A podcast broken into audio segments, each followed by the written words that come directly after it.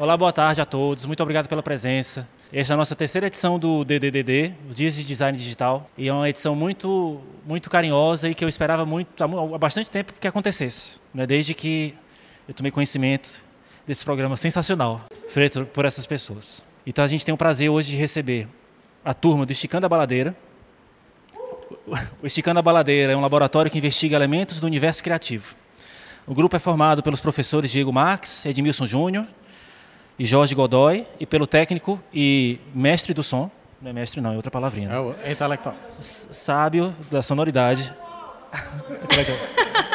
Elton Bastos que discute pensamentos complexos na visão da arte, do design, da neurociência e da semiótica. Hoje, o, o, o, programa que eles vão gravar, e que é esse DDD especial, tem a participação da professora Ingrid, que é a professora aqui do curso. Uhul. Oi! Ei. Obrigada. E é, e é um mashup gostoso, com o título Convergências Criativas, a criatividade na relação humano-computador. É, agradecer de novo a presença de todos, agradecer especialmente a generosidade desse grupo e dizer que é uma alegria muito grande recebê-los. Espero que seja uma tarde divertida. Tá bem? Aproveitem, é, o espaço é de vocês. Muito obrigado. Obrigado, professor João Vilney. Gente, muito boa tarde. Tudo bem com vocês? Espero que sim. É, uma pergunta importante. É, como vocês se sentem? Cansados? Lá em Fortaleza é mais ou menos o que me respondem. Ou cansados, ou com sono, ou com fome. Essa é a resposta que normalmente. Ah, tem alguém que está com os três ali, ó. Certo. Se você pudesse acrescentar então outro sentimento que não fosse um desses três, qual seria? Por favor, me digam. Alegria, gostei. Tá certo. Depois a gente combina aquele negócio, viu? Tá? Valeu? Gente, espero, é, espero que vocês curtam aqui o momento é uma gravação, mas a gente precisa muito de vocês, tá? É, em cada uma das etapas aqui do programa, nós temos uma virada, uma vinheta, que eu peço para o Elton colocar depois na edição. Só que no nosso ao vivo, a vinheta são vocês. Olha que legal, né? Então, eu gostaria da gente tentar fazer um ensaio disso. Pode ser? É possível? Por favor? Muito obrigado. Vocês são muito gentis. Isso é muito importante. Tá.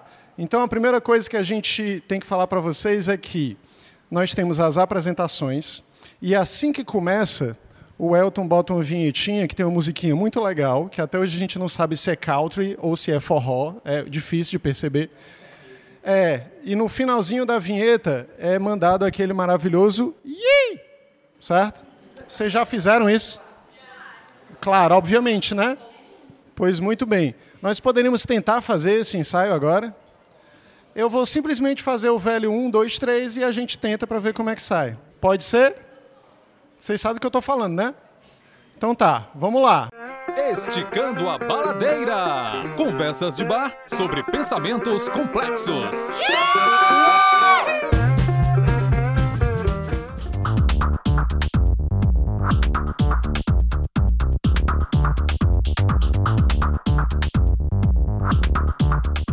Olá, pessoas, tudo bem? Espero que sim. Eu sou Edmilson Júnior e esse é o Esticando a Baladeira, um podcast onde três professores e uma verdadeira ciborgue discutem sobre pensamentos complexos na visão da arte, do design, da neurociência e da semiótica. Esticar a baladeira é uma expressão cearense que pode ser entendida como forçar a barra. Nós esticamos o assunto para além da sala de aula, tentando explorar elementos do processo criativo. Temos a edição de Elton Bastos. Intelectual do som. professor Diego, tudo bem? Quais as relações que você mantém com seus dispositivos, professor? Professor Ed Show Miranda, bons olhos o vejam, uma satisfação acodificável estar aqui com vocês aqui em Quixadá, esse pessoal simpaticíssimo, né? Maravilhoso. Professor Jorge, quem veio primeiro, professor? A tartaruga ou a galinha? Insaitei a todos, gente, é um prazer estar aqui é, muito obrigado pelo convite, muito obrigado, João. É, o, professor Ed está frescando comigo, porque assim que me mostraram e falaram, essa é a famosa galinha, eu ainda não a encontrei. Aí ele está aqui me, me sacaneando o tempo inteiro, porque eu falei, é aquela tartaruga, entendeu? E aí ele tá me sacaneando. Eu acho aqui. que ele tá querendo ser expulso da cidade. Onde nós estamos, pessoal? Temos aqui hoje a honra de receber e sermos recebidos por Ingrid Teixeira Monteiro. Uma salva de palmas. Estamos aqui no evento chamado DDDD, Dias de Design Digital, não é isso? E fomos convidados aqui pelo curso de Design Digital da UFC em Quixadá para, vir, é, para que a gente viesse para essa cidade maravilhosa é, conversar com a Ingrid, que é publicitária, mestre e doutora em informática, professora e coordenadora do curso de Design Digital da UFC Quixadá. Muito obrigado a você e ao professor João Vilney pelo convite, Ingrid. É um prazer estar aqui. Ingrid, tudo bem contigo? Olá, Edmilson. Né? Eu tenho que me concentrar para falar Edmilson, mas é o nosso querido Juim, né? Então, meu amigo já de muitos anos. É, eu que agradeço a oportunidade de participar do programa, né? Eu acompanho alguns podcasts há, um, há pouco tempo, não muito, não muito tempo. Foi o João, inclusive, que me é, influenciou a escutar o primeiro. O primeiro podcast que eu escutei foi o hipsters.tech, que eu até hoje acompanho bastante. Que. Recomendo para os meus alunos e tudo. Então, é a primeira vez que eu estou participando da gravação de um e eu fico muito feliz com isso. É, agradeço o convite e dou as boas-vindas né, à nossa cidade. Eu não sou de Quixadá, mas eu já considero, me considero uma quixadaense. Meu título de eleitor já é daqui. Né, então, o próximo governante, o próximo prefeito já vai né, ter que me também. convencer, exatamente. É, então, eu adoro morar aqui, trabalhar aqui. Sejam bem-vindos à, à nossa instituição. A gente trabalha aqui com muito, muito cuidado, com muito amor. A gente gosta muito do que a gente faz. É, e é isso, assim. Ah, em relação à galinha, eu- na hora que você comentou, né, da, da, da, da interpretação da semiose aí que, que o, o Jorge acabou co- construindo, eu lembrei de um professor nosso, muito querido aqui do campus, que a primeira vez que veio, eu que trouxe ele. E eu, mesmo, mesmo diálogo, ó, lá está a galinha. Ele, o quê? Aquela girafa? então, gente, assim, eu acho que a, a tartaruga ainda está um pouco mais próxima A minha a- tartaruga não é qualquer tartaruga, tá? É a mestre Sifu do Kung Fu Panda. Ela tem aqui Nossa, assim, é a muito bochechinha caída. Mas, é. Ingrid, conta pra gente então, é, galinhas à parte, como é que a sua incrível habilidade em subir em árvores lhe ajuda a entender melhor a interação entre humano e computador? Chegou a ver Deus. Jesus Gente, também assim- nessa brincadeira? Assim, é, essa coisa de subir em árvore, acho que, enfim, os, os alunos aqui pelo menos não devem saber disso. Mas já vem de muito tempo, assim, né? Pra vocês terem uma ideia, uma das fotos mais emblemáticas que eu tenho em, em cima de árvore é eu de beca, na formatura, lá na reitoria, na UFC, eu subi numa árvore, né? Aquelas mangueiras lindas que tem lá. Então, a coisa de subir em árvore, assim, eu sempre fui muito moleca, muito eu sempre gostei muito de, de brincadeiras desafiadoras, vamos dizer assim, né? Inclusive, eu brincava de baladeira com meu irmão, eu brincava Olha de aí. guerra de castanhola. Nosso no destino tava traçado. Ficava, um, uma parte ficava em cima da castanhola, jogando castanhola para baixo, a parte de baixo ficava jogando castanhola para cima, e uma, uma guerra ridícula. E, assim, eu sempre gostei muito de subir em árvore, e, mas a- acho que a coisa apareceu mesmo, assim, eu já mais velha, porque eu, eu conheci os locais, sei lá, a gente ia fazer uma viagem, alguma coisa assim, e eu sempre reparava nas árvores, assim, né? Olha que árvore linda! E pra mim tinha muito aquela coisa de bater, bater uma foto na árvore, era quase como se fosse bater a foto num ponto turístico da cidade, né? Então eu tenho fotos em cima de árvores em vários lugares do Brasil, inclusive fora do Brasil. É, enfim, eu tenho o, meu book de grávida, de gestante, eu tenho fotos. Inclusive, eu tive que pedir autorização para minha médica para ficar pendurada numa árvore com a barriga grande, né? Eu eu preciso ter uma foto com a barrigona numa árvore, né? Então, consegui, não de cabeça para baixo. Não, não fique totalmente de cabeça para baixo, né? Pode forçar alguma coisa e tal. Tá bom, vou ficar de ladinho assim. De cabeça pra baixo. É, aí deu certo, tem uma foto mais ou menos pendurada na árvore. É, tá, mas o que é que isso tem a ver com, né, já do assunto aqui? Eu acho que a questão de você é, gostar de, assim, tentando, como você fala, né, puxando aqui, Esticando a baladeira. esticando a baladeira aqui, esticando a semiose aqui para o processo, eu acho que, que eu gosto de subir em árvores, porque tem essa simbologia do lugar. Cada árvore, cada lugar tem. a- Por exemplo, me lembra muito as mangueiras em Belém. Para mim é muito marcante. Man- a mangueira na, na Avenida Presidente Vargas, aquela, aquela coisa linda, né? Enfim. Então existe a simbologia do lugar, né? Existe o desafio de, de você. Eu sou uma pessoa adulta, aparentemente, né? Então, que diabo é que aquela mulher está fazendo em cima daquela árvore? Eu É já um levei problema, né? eu já levei carreira de guardas.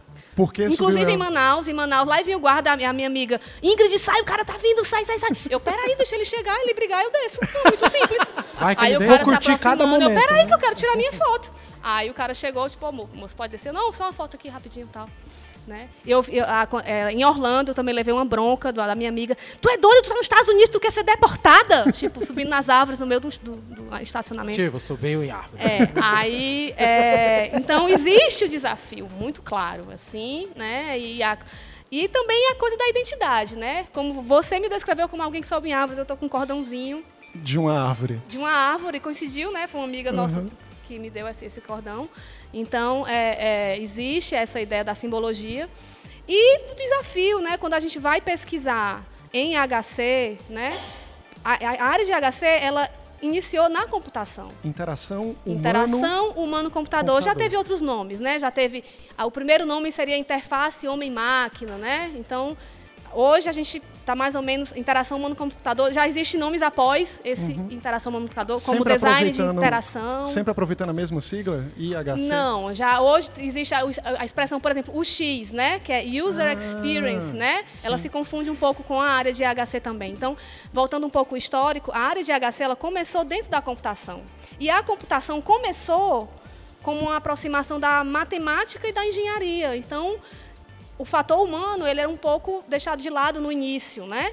Então a área ela teve que se impor ao longo da história da computação como uma área relevante, né? Então é, é, sempre foi muito desafiador. Os primeiros pesquisadores de HC ou eram pessoas da computação um pouco mais sensíveis à questão, ou eram pessoas das ciências sociais e humanas que começavam a, a perceber é, questões importantes né, dos fatores humanos enquanto você está interagindo com os sistemas. né? Interessante. É, você estava falando aqui e me veio à mente agora os novos episódios do Black Mirror, né?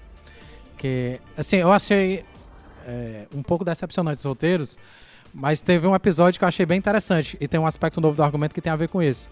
É de um cara que farra a maior putaria do mundo, né, durante o, o episódio inteiro para entrar em contato, em contato com o cara que era o dono de uma determinada rede social. O cara era o... Por quê? Porque ele bateu o carro. Por que, que ele bateu o carro? Porque ele tava dirigindo, a mulher do lado. Aí o aplicativo dele hum, vibrou. Aí quando ele foi olhar o bicho, o aplicativo, ele bateu o carro e a mulher dele morreu. Quer dizer, então tem a ver com, esse, com o modo como os objetos nos afetam em determinadas condições, né?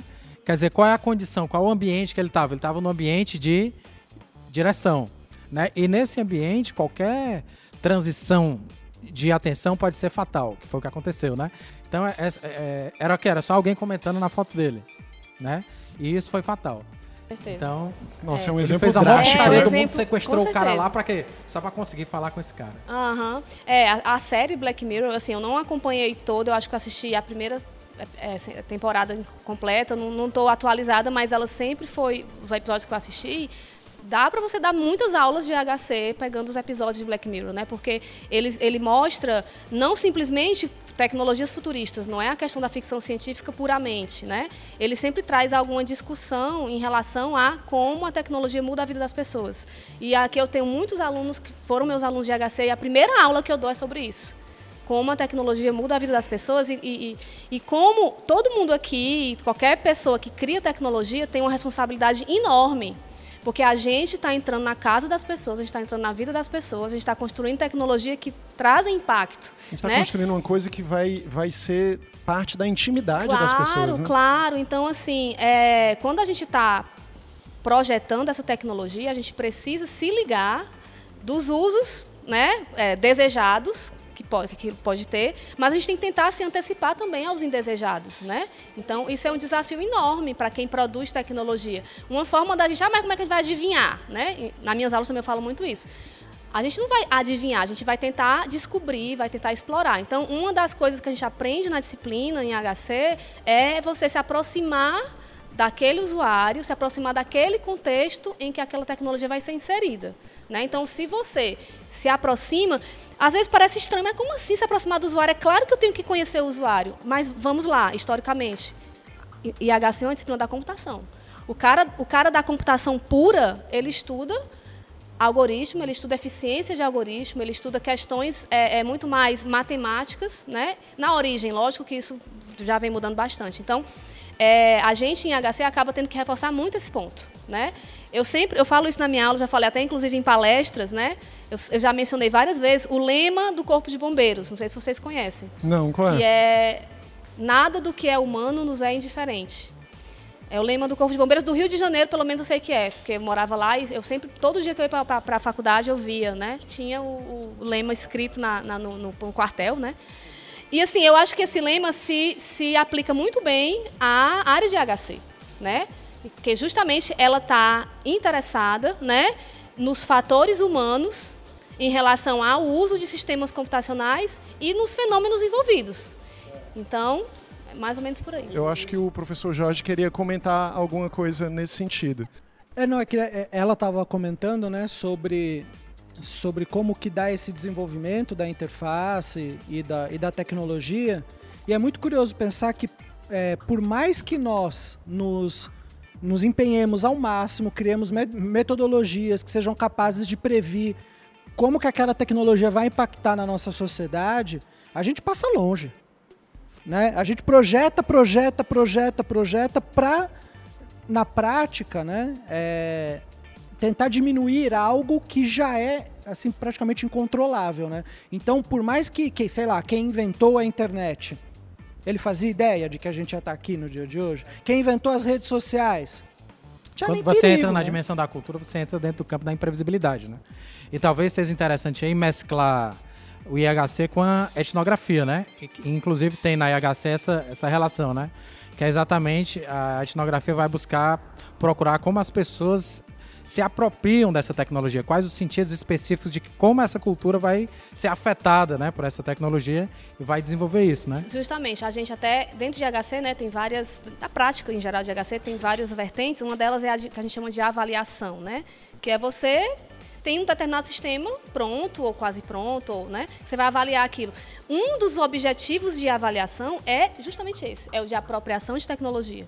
Então, eu posso, é, lógico, eu posso avaliar para descobrir problemas. Isso é um dos objetivos, né? Eu posso avaliar para comparar alternativas. Uma, mais uma delas é avaliar a apropriação. Então, aquilo foi criado para X. Está sendo usado para X ou está sendo usado para Y e qual o impacto disso, né? Então, muitos pesquisadores em HC estão interessados nesse tipo de questão. Um exemplo, é, tem um grupo forte né, de pesquisa lá na Federal do Mato Grosso. Inclusive, um dos professores envolvidos nessa pesquisa já esteve aqui no campus, o Cristiano Maciel.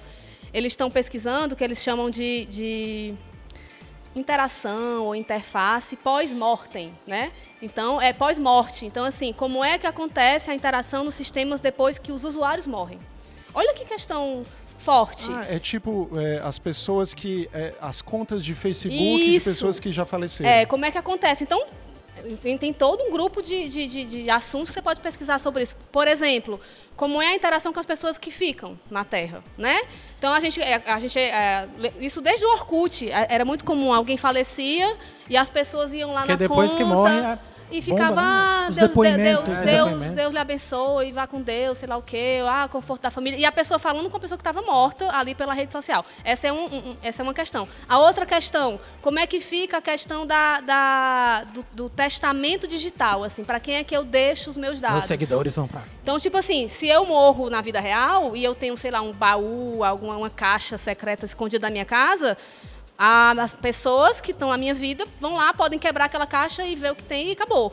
Mas as pessoas podem fazer isso na minha conta, no meu e-mail. Elas podem invadir meu e-mail e ver tudo que eu tenho lá, e fotos, e registros e tudo. Então, existe também essa área de você, por exemplo, se você permitir que o usuário se manifeste. Eu quero. Aí você diz: quando eu morrer, eu quero que meus dados sejam apagados. Ou quando eu morrer, eu quero que essas pessoas é, cuidem da minha conta eu quero é, deixar a conta ativa para receber mensagens ou não, né? Tem uma componente legal aí no processo, né? Tá tendo essa discussão. Eu não sei te explicar como é que estão os trâmites, assim, o que é que, o que, é que pode, o que é que não pode, mas isso está sim sendo discutido. É indiscutível o quê? A pessoa que se manifesta, ela tem que ter a vontade dela atendida, né? Então, se de alguma forma eu digo de alguma forma, que eu não quero que meus dados sejam revelados, isso tem que ser respeitado. Isso tem um valor legal.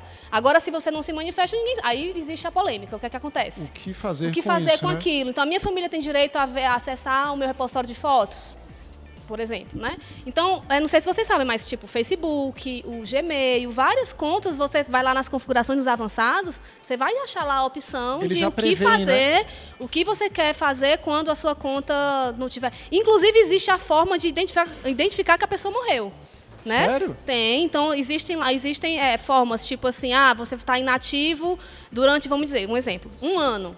Tá? Um Faz um algoritmo ano, preparado pra isso. Faz um ano que a pessoa não não, não coloca nada. Aí é, você recebe um e-mail, ou você, Ei, você- nós percebemos que faz tempo que você não vê sua conta. tá, tá, tá." E aí, se a pessoa não se manifestar, você pode, por exemplo, entrar em contato. Você deixa um contato lá, é o contato de confirmação de vida, vamos Sim, dizer assim, sim. né? Então, existem sistemas que já tratam isso. Quer dizer que se eu, essa- se eu for ignorando todos esses passos do algoritmo, eu posso me matar Se digitalmente. tiver pro- programado lá, sim, aí tem que ver como é que tá. Eu não sei como é. O Facebook faz isso? Eu acho Tá que aí não. a resposta, cara. Que irado. E resposta pra quê? Tu não queria Pra tu morrer digitalmente? redes? Porra, eu queria sair, mas não queria me matar digitalmente. Mas tanto faz. Se você sai, você morre. Ah, não sei. Eu acho que, sem querer querendo, a gente já foi para o nosso primeiro quadro. Então vamos lá, pessoal? Estamos indo para o nosso primeiro quadro, que é o. Puxando a liga. Ninguém lembrava mais de como era o nome do quadro.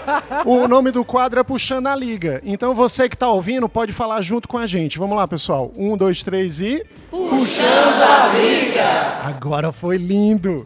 Então, aqui no nosso Puxando a Liga, nós começamos a trazer alguns exemplos, estabelecer alguns pontos de contato e começamos a tensionar a liga aqui da nossa baladeira. Então, vou abrir aqui para perguntas dos nossos queridos professores. Vamos tentar eh, ajudar a Ingrid a explorar essa tensão que a liga está agora. Quem quer começar? Vou começar por uma pergunta que eu não faço muita ideia dessa resposta, certo? Tá. É Medo. Bem legal isso, né? É a relação entre criatividade, que é o tema né, da, da discussão de hoje. Da nossa existência É. É o enquanto tema do podcasters, né? podcast. É, a gente estava discutindo muito sobre essa relação entre criatividade e da relação entre criatividade entre homem e máquina. Até que ponto a máquina cria, né? E eu fico é, pensando muito isso do ponto de vista semiótico, né? Até que ponto as máquinas e os algoritmos podem se associar com a nossa criatividade e assim gerar uma cognição coletiva, né? Criando coletivamente. Em que momento elas convergem, né? Uma convergência criativa, talvez. E aí, eu, eu- eu discutindo com os colegas, né? E alguns falam, não, elas conseguem criar como humanos. Aí eu, mas como, como conseguem criar como humanos, né? Se elas não têm uma materialidade humana, elas não sentem como humanos, né? Elas podem, a minha hipótese é, elas podem criar como máquinas, mas não como humanos, né? E aí eu jogo essa batata pra você, né? Como você Certo. estudou semiótica, acho que tu entendeu Aham, claro, o claro. processo abdutivo, eu não sei como é que eles teriam, né? Talvez do ponto de vista dedutivo e indutivo, né? E aí eu jogo a batata aí quente nas tuas pernas. você. É difícil falar, né? Tipo, se, a criatividade ela está vinculada à, à- à característica do ser humano, vamos dizer assim, né? Então, é, a, a, a- a priori a gente diz, não, a máquina não é criativa, a máquina não vai criar nada, né? A máquina, ela produz, sim, coisas, né? Mas, a princípio, a forma que a máquina produz, ela depende de uma coisa que chama algoritmo. Sempre, né? Se a gente está falando de sistemas computacionais, de artefatos computacionais, a gente tem um algoritmo por trás, né? E por trás do algoritmo Uma pessoa. tem o ser humano Massa. né? Então, assim, é, você pode, por exemplo, colocar um sistema para gerar qualquer coisa, uma imagem, um som, qualquer coisa, mas ele vai seguir algo que foi programado. Né? Então, o resultado daquilo ali é um resultado de uma padronização criada de uma forma estabelecida na hora que você programou, né? Eu acho que a coisa mais próxima de criativa na máquina, de verdade, é o fator randômico, né? É o aleatório. Então, assim, a gente aqui não consegue. Ah, pensa aleatoriamente no número. Aí você começa. Você vai pensar, ele já deixou de ser aleatório, assim. Você já está direcionado nos números já. Isso, assim, então a máquina não tem esse, a máquina não tem essa. Então, real- eu acho que o fator aleatório, ele, ele sim se aproxima da criatividade. Por quê? Porque não tem como. a- O máximo que o, que o, é, o programador vai fazer é escolhe um número aleatório e esse número vai gerar algo que, por exemplo, vai, sei lá, usar cores e a- a- criar uma determinada imagem. Você tá me dizendo que Skynet não é uma possibilidade. Ah, Você Eu tá não me sei o que é Skynet, isso? gente. O que é Skynet? é aquele negócio. Exterminador do Futuro 2. Exterminador do Ah, Futuro sim. 2. Eu não sei. Westworld não existe. Hasta la vista, baby. Exterminador do Futuro. Deixa eu te, não, deixa eu te Não, explicar. Deixa eu te explicar. Exterminador do Futuro. Matrix. Existia a fundação de uma inteligência artificial. Aí essa Tá. inteligência artificial vai exterminar o planeta. Tá, deixa eu tentar é disso que a gente tá explicar, falando. assim, qual seria o raciocínio até chegar lá, né? Desculpa, é, vai exterminar o planeta na forma de robôs assassinos. Só pra Eita. deixar claro. Então, e assim, talvez não o planeta, só a humanidade. é, a Não é lá É grande verdade, coisa né? também. Tinha as É bactérias que Assim, o que, que é, na verdade, a inteligência artificial, né? Esse nome ele é muito apelativo, né? A inteligência artificial é só você dar recursos para a máquina tomar certas decisões baseadas em algo que foi modelado. Inteligência artificial é modelagem, é modelagem de dados, certo? Então, assim, você tem um, um- um modelo matemático por trás que permite que aquele algoritmo tome uma decisão. Ele não está tomando uma decisão, ele está simplesmente escolhendo Ele tá o que é seguindo a programação. Tá seguindo é, um passo, Mas né? calma, não é bem seguir a programação, porque qual é a- o que é que tem de inteligência aí? Por exemplo, como é que funciona? Deixa eu dar um exemplo aqui. Eu, né, programadora, vou dizer assim, ah, deixa eu pensar um exemplo aqui, sei lá. O meu sistema vai imprimir uma cor, uma Certo. cor na tela, certo? Magenta. Uma cor, eu não sei qual cor que ele vai, que ele vai Ah, colocar. sabe, tá bom. Então eu posso colocar no programa assim: a cor vai ser decidida pelo quê? Pelo dia corrente, uma conta, um algoritmo, uma, uma equação. É, a, é o dia mais, é, sei lá. É, A temperatura. A, a temperatura, mais sei lá o quê. Então, assim, na hora que o usuário for usar, ele não sabe qual cor que vai Sempre tem aparecer. uma entende? condicional. Isso, então assim, é existe um fator de inteligência por, por conta disso. Eu até, o- até o próprio programador não sabe qual é o resultado. Entendam, entendem isso? A inteligência artificial é porque o programador, até o programador que fez o programa, ele não sabe o resultado daquilo ali, mas ele sabe qual é o raciocínio por trás. Caraca, tu Entenderam? tá, tu tá Não, diferença? entendi demais. Tu tá falando do que um autor chamado Willem Flusser, num livro chamado Filosofia da Caixa Preta, Isso, a fala. caixa, bom, eu não conheço, mas a caixa, exatamente, a caixa preta. Então, qual é a diferença? Nós mortais não sabemos o que tem na caixa preta.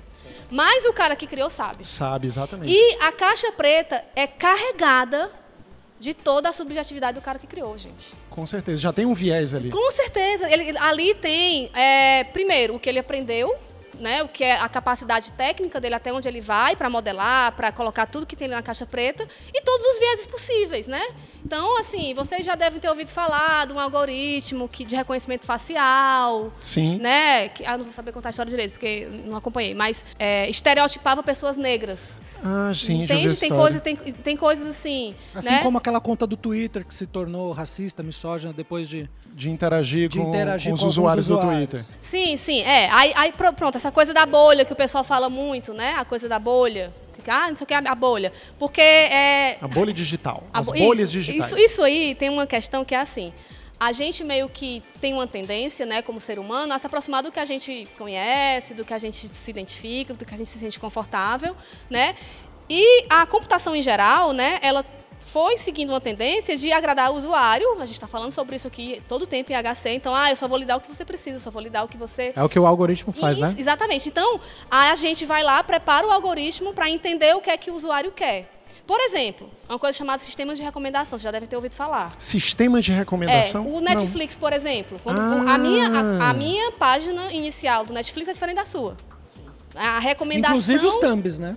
Sim, a recomendação daqueles filmes ali é diferente. É baseado em quê? Como é que ele adivinha? Vocês têm alguma noção de como? Ah, então, eu vi uma do- ve- do eu- uso, né? Você Então, pois usando. é, eu vi uma teste matéria até que depende de muita coisa, inclusive o tempo que você deixa o mouse, por exemplo, em cima de uma Sim. das thumbs Tudo já isso é influencia. exato. Tudo isso aí, lembra que eu falei de modelagem? Tudo isso é modelado, ou seja, existe uma variável chamada tempo do mouse. Existe uma variável chamada Clique. É, isso. É uma Trailer variável assistido. chamada Assistiu o trailer. Passei a tela, tipo assim, eu vi rápido, O nem, scroll, nem né? olhei. É, Então scroll. essas variáveis vão Mas não é só isso, né? não é só isso. Isso aí é quando eu olho só para o usuário individualmente. Mas o sistema de recomendação, ele vê a comunidade também. Então, olha que Ah, bacana. tá. Então é assim, vamos supor. Eu assisti um, isso é um exemplo, tá? Tem outros, eu não sou da área assim de recomendação, mas Mas recomende. é, aí como é que funciona? Então vamos supor, eu, vamos lá, eu li esse livro, Filosofia da Caixa Preta. E eu recomendei ele como maravilhoso, sensacional. Certo? Por exemplo, no Amazon da vida e tal. Aí eu fui lá, botei cinco estrelinhas, né? Aí o que, como é que o algoritmo funciona? A Ingrid, que tem essas características que o sistema já conhece, né? Por exemplo, o Amazon vai conhecer meu padrão de compra e tal, tá? Então, a Ingrid recomendou esse livro, certo? É, o Juim também recomendou esse livro com cinco estrelinhas. Certo. O Juim leu o Mentira de Artista. É muito provável que a Ingrid também vai gostar. Então, Porque ele ele, vai. recomendar que pra você ela. parece com ele. Então ele vai e me mostra este livro. Porque Por quê? ambos Porque nós gostamos- temos. A Exatamente. gente tem uma coisa em comum. Isso é um exemplo, tá? é então, tipo um Tinder, né? Isso, então é, é, lógico que tem, mais uma vez, a modelagem. Eu né? percebi que metade da plateia agora eh, se ligou, prestou atenção. Né? Então, isso é uma, é uma das formas de recomendação. e, e é tanto que existe a ideia do ranking, né? Então, assim, quanto mais livros a gente tiver Demete. avaliado de forma parecida, Uhum. maior a chance de eu ser muito parecido com você e maior a chance de eu gostar dos mesmos livros que Você você. se encaixando na Exato. persona. Aí né? o que, é que, o que é que ele faz? Ele é esperto. Eu vou é pegar o livro que o Juim conhece. Então, assim, o, o algoritmo ele é burro. Ele não vai saber me recomendar. Ele vai olhar pra quem é parecido comigo Claro. e pegar os gostos E ele desse dá, cara. ele dá a porcentagem, 98% E- lá em cima ele dá. Exatamente. Então, essa percentual, mais uma vez, é tudo matemática, gente. É tudo modelagem. É, uma coisa que eu descobri também do pior jeito foi assim. Ou do melhor jeito, enfim. Minha esposa estava assistindo Lucifer. Ah, vi. Né? É, série? É, é uma Filme? série. Ah, Ah. é legal. Ela quer dizer, não sei, né? É de um cara bonitão. É, Aham. então, Opa. e, e é exatamente esse o ponto. No perfil da minha esposa, a série Lucifer, o thumbnail da série, era o Lucifer sem camisa mostrando o tanquinho. Ui, delícia. Na minha, quando eu troquei pra minha, aparecia lá a recomendação, Lucifer. Quando eu via, era ele com a cara vermelha e chifre preto, como se fosse um Masculinidade demônio. frágil, isso Então, aí. não, tudo bem.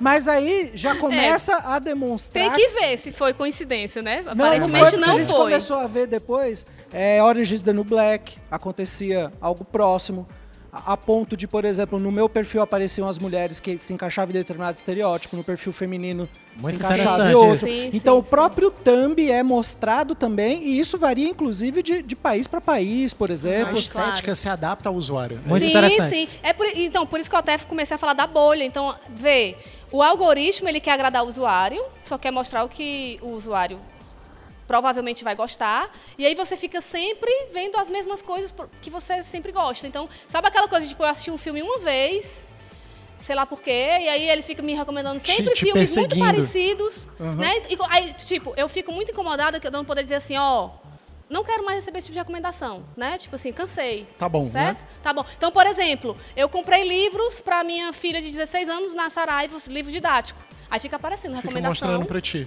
Aí como é que eu digo pra Saraiva, Saraiva, esses livros não são pra mim, Não são livros mais. didáticos. É uma vez por ano, não faz sentido eu comprar três livros de matemática porque eles são parecidos. Uhum. Entende? É livro didático, é do colégio. O colégio não vai adotar três livros. Entendi. Olha que, que curioso. Então, aí, aí vem IHC, tá? é uma falha de IHC. O algoritmo está funcionando perfeitamente como foi projetado, Sim. mas está faltando aí o fator, O cara que o cara fez que o fez algoritmo. é, e permitir, por exemplo, que o usuário se No manifeste. Spotify, no Deezer é possível, né? Você Sim. coloca um coração ou um xizinho Sim. falar, não me mostre algo Não, desse até tipo. no Facebook de- você consegue dizer, tipo, não quero mais receber recomendações desse tipo, né? O Netflix No teve uma Now época. dá pra fazer é, no também. Netflix teve uma época que você podia entrar e ver os filmes que você assistiu e, tipo, meio que deixar de seguir, assim, tipo, esses aqui eu não quero mais. Eu não sei se ainda tem essa interface. Mas tinha, eu cheguei a, fazer, a configurar isso. Você vai lá e não quero saber desses minha filmes lista, aqui. né? Tipo isso, é. Então, isso aí são questões de HC, né? Ou seja, é, como eu falei, o algoritmo ele foi projetado de um jeito, se você não mexer em nada, ele vai sempre fazer do mesmo jeito. Lembra, o computador é burro. Então, a inteligência artificial, o artificial é mais forte do que a inteligência, certo? Assim, Sim, né? sim. Então, é, muito, ele... é muito indutivo, né? Assim, ele vê uma experiência e generaliza. Aham. É, não existe o raciocínio da máquina, né? Assim, Maria, alguém pode brigar comigo por eu estar falando isso. Peraí, o É, que, que, é, que tu tá chamando de raciocínio? Exato, assim, não existe o raciocínio, assim, a dedução, vamos dizer, né? O que existe é a, a- se a gente for pensar em lógica, né? Existe a lógica de computação, existe a programação em lógica, tem até uma linguagem chamada Prolog, né? Que a gente faz isso, a gente, dá- a gente coloca os dados e coloca os fatos, né? Programado, isso programaticamente. E aí a gente faz uma pergunta, parece que o programa está adivinhando. Mas, na verdade, o que, é que ele está fazendo? Ele está percorrendo a minha massa de dados e vendo se se encaixa nas regras que eu programei naquele programa. Ele dá a resposta correta. P- pelo que ela tá falando, me parece que é um, um raciocínio indutivo, mas um indutivo não dos mais inteligentes. Por exemplo, como é esse raciocínio indutivo? Vamos imaginar que você tem um saco de feijão. Você não sabe o é tipo de feijão que tem lá, né? Você tira feijão preto, tira um, depois tira de novo, feijão preto de novo. Aí você faz diferença. Ah, então quer dizer que todos os Deve sacos ter mais aí, né? deve ser preto. Só que não é, ela só tirou duas. Não era, entendeu? Duas vezes. Então, uma Acontece vez com ela né? comprou é, livros para a filha dela. Mas foi só uma vez no ano. Só que o computador, por, por esse raciocínio indutivo, imagina que geralmente. Por quê? Porque é uma indução fraca, né? Foi só duas vezes, só que ele já generaliza. Boa, boa a palavra que ele usou, né? A, a, a ideia da, da, indução fraca é o quê? Nesse modelo criado, né? Só existe um fator, que é a compra. Eu comprei é sim ou não. Eu, é só pouco, tem uma né? variável. É pouco isso. É então talvez, sei né? lá, eu tivesse que ter uma outra variável do tipo interesse em comprar de novo esse ano, sei lá que aí o usuário de alguma forma se manifestaria, ou o sistema mesmo identificaria isso, e aí essa recomendação não ia aparecer de novo no mesmo ano para mim. Né? Só faz sentido quando o post diz quando é no longo ou caminho. Até, né? Isso, ou até, por exemplo, se eu compro um livro para minha filha que estava, vamos dizer, no nono ano, faria sentido ano que vem a Sarave me recomendar o do primeiro ano? Mas ela não faz, porque isso não está modelado. Não está modelado. No modelo lá é de específico recomendação. demais, né? Para ela ainda é específico o, demais. O cara que criou, isso não é impossível, não é difícil. É muito simples de fazer Há isso. um potencial, Sabe como é que, então. como é que seria? Existe o banco de dados da Saraiva, tem, tem lá os livros, existe a, a, a categoria livro didático. Eu já sei que o livro didático ele muda ano a ano, né? Seriado. Que a eu tenho, a comprar uma vez, eu tenho a identificação em que é o nono janeiro, ano. Acabou. Então, é. no ano que vem, eu, então, vê, é uma consulta no banco de dados. A mais que você faz. Então, então não, é, computacionalmente, é bobo, é besteira. É fácil, eu falo né, muito isso para os alunos, gente. Às vezes, uma, uma, uma, linha de código que você coloca, você altera demais a experiência do seu usuário. Demais, demais, demais. Sabe? Assim, é uma bobagem que você faz. E o contrário também.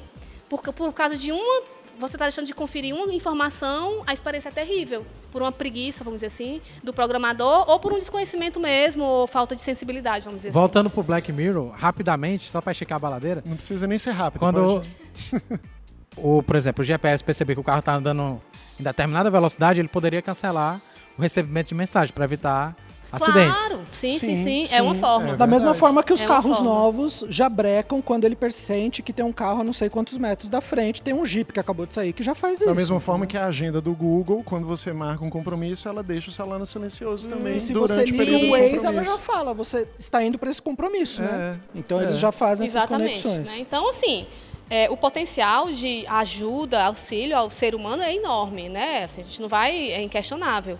Agora existem esses detalhes, né? Então, por exemplo, é, então você falou do, dos carros autônomos, né? Eu até comentei uma vez de uma palestra também, de uma pesquisa que eu vi, que era como é que mais uma vez, gente, por mais que o, que o computador, que o, que o, carro seja autônomo, exista um sistema inteligente por trás. Mais uma vez, sistema inteligente é o quê? O sistema toma decisões por conta própria, mas claro, baseadas em algo que está por trás. Baseadas né? em algo. E, então, então, assim. Desculpa, Ingrid, como é que a gente pode chamar isso se não de programação? Dessa coisa que está por trás. Não, tudo é programação. Certo. A ideia da, da, do artificial, da inteligência artificial, é simplesmente porque o, o sistema toma decisões por conta própria. Por conta própria, sim. Eu não estou lá apertando um botão, entende? Mas isso é uma programação. É, tudo é programação. Certo, então, certo. A a, o algoritmo, a programação é a base, né? É o que está por baixo de tudo isso, né? É, as camadas acima é que vão definir as variações. Então, um sistema de recomendação tem um comportamento diferente, um sistema, sei lá, um sistema web qualquer, um sistema de consulta de banco de dados é diferente e tal. Né? Então, voltando para o carro autônomo, né? Ele, para ele tomar certas decisões, mais uma vez, existe uma modelagem, né? existe os dados e existe... Então, a base a... moral, ética também, Pronto, né? vamos lá. Aí é, se o carro é vai, pesado. aquela conversa do se o carro vai bater num ônibus Peraí, peraí, peraí, peraí. Deixa eu, deixa eu, é, eu ia comentar exatamente isso. Você vai entrar, talvez, no assunto dos vieses, é isso? Ainda, tá, sim, acho que sim. Tá se aproximando? Eu posso, tô, tô me aproximando. Então, vamos aproveitar, okay. vamos chamar uma vinheta aí, um momento que é importante, um aviso muito importante para o nosso programa. Você curtiria nos encontrar para uma conversa ao vivo? Atendendo a pedidos, faremos nos dias 3 e 10 de agosto o Convergências Criativas, um curso sobre criatividade que utiliza o método que você ouve aqui. Ele te ajuda a transformar conceitos em ferramentas que vão te ajudar a criar melhor. Será aqui em Fortaleza, Ceará, no bonito e cheiroso espaço da Caramelo Coworking, que fica na Avenida Washington Soares, 909 77A, no Shopping Salinas. Então, se você estiver em Fortaleza em agosto de 2019, acesse o link no post ou procure esticanoabaladeira.com.br barra curso Convergências Criativas e vem inventar com a gente. É isso aí, dois sábados, 3 e 10 de agosto, das 8 às 16 horas, na Caramelo Coworking em Fortaleza. Prometo que vai ter muita ideia esticada, mas sem romper a liga, viu? Depois desse aviso importante, nós chegamos aqui no momento em que começamos a mirar alvos, começamos a olhar para onde a gente quer chegar ou o que a gente quer pegar. Eu acho que vale a pena parar um momentinho então para fazer umas indicações. Tu disseste que queria indicar um livro. Sim, sim. É, já que a gente vai começar a falar sobre um pouco dessa coisa dos vieses dos algoritmos, né? Tem um livro que eu comecei a ler, confesso que não terminei, mas ele é muito interessante. Ele chama, ele faz um trocadilho com aquela expressão armas de destruição em massa, né? Então é armas de destruição matemática, só que em inglês. Weapons of Math Destruction. Eu não, sei o nome da, da, da escritora, me ajuda? É... Ah, desculpa. Ela, é, essa, essa, essa moça, ela era originalmente da área financeira, bancária. Kathy, ela... Kathy O'Neill? Kathy O'Neill, isso, Kathy O'Neill. Obrigada. Ela era uma profissional da área do, do, do, mercado financeiro, né? Então, o mercado financeiro, vocês sabem que tem muita questão de, de tendências, né? indicadores de, de rendimento e tal. E aí ela fez esse livro, ela não é especificamente da computação, ela fala sobre é, as ilusões que a matemática e a estatística pode levar a gente. Né? Então, por exemplo, o primeiro caso que ela cita é de um estudo americano que é feito, não sei se anualmente, periodicamente, para ver o rendimento dos professores. Certo? Lá nos Estados Unidos, né? E aí, a partir de uma nota, que eu não vou saber explicar como é, é, a escola meio que é punida, né? Tipo assim, ó, o rendimento dos professores está ruim, então, Ingrid, então essa eu escola... acho que isso já aconteceu na escola que o Jorge dava aula, né, Jorge? Uma coisa Pô, parecida. aconteceu coisas piores. Já. Não, Pois tu, é. con- tu contou várias vezes uma história de um, um programa que tinha sido comprado pela escola onde tu tava, mas aí o programa não deu certo. N- Não, Que isso ele avaliava foi a o trabalho dos questão do- professores. Do, Enem. Desculpa te cortar. Na verdade, quem tem que pedir Quem desculpa é o contou fui eu, É, desculpa. não, é, é Mas não tem problema. Isso é uma falha de caráter do programa, tá? A gente interrompe as pessoas. a falta de educação absurda, mas faz voltar, parte. né? É, é, Podemos- mas faz parte do jogo. é assim mesmo.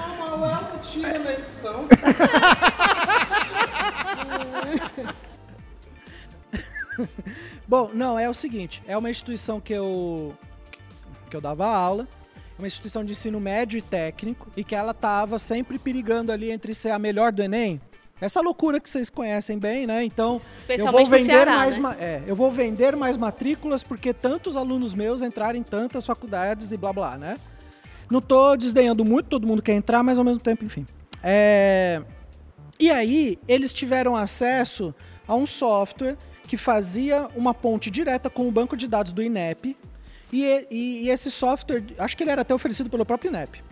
E, e esse software dizia para a escola quais questões os alunos da escola tinham errado.